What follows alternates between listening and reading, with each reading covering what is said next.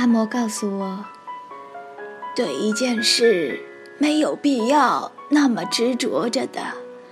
等你长大了，许就明白了。我不懂，也偏偏不信。为什么喜欢的却不能拼尽全力去得到？后来读到迟子建的《额尔古纳河右岸》里有这样一段话：“你去追跑了的东西，就跟用手抓月光一样的。你以为用手抓住了，可仔细一看，手里是空的。追寻是为了抓到属于自己的，还是不属于自己的东西呢？”我反复的读了几遍，却只剩下迷茫了。我所执着的东西，究竟是属于我的，还是不属于我的？如果不属于我，那么我的追求有何意义？如果属于我，那么为何要花精力去追求？这是个矛盾的问题。追求。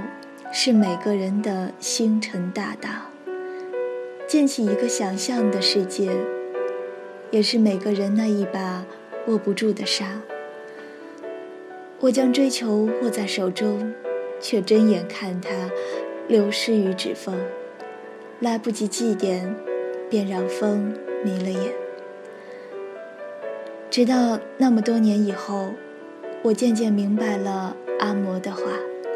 也不再疑惑，阿嬷说的都是对的，因为我大抵明白了现实是什么，梦想是什么。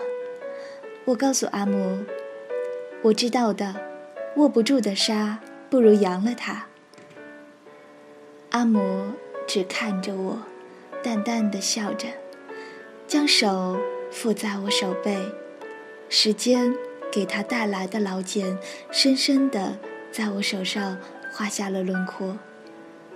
我在心里默念着佛的语言，想为阿嬷落下愿。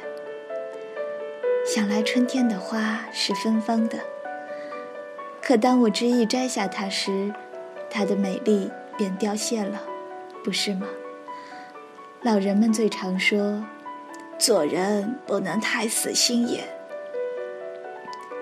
这是直白的。也是最真的箴言，却被很多人丢在了身后，直到走了长长一段路才找回。这一路多了静默，多了苦寂，也多了收获。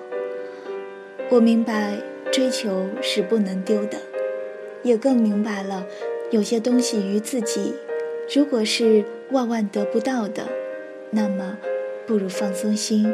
有舍才有得。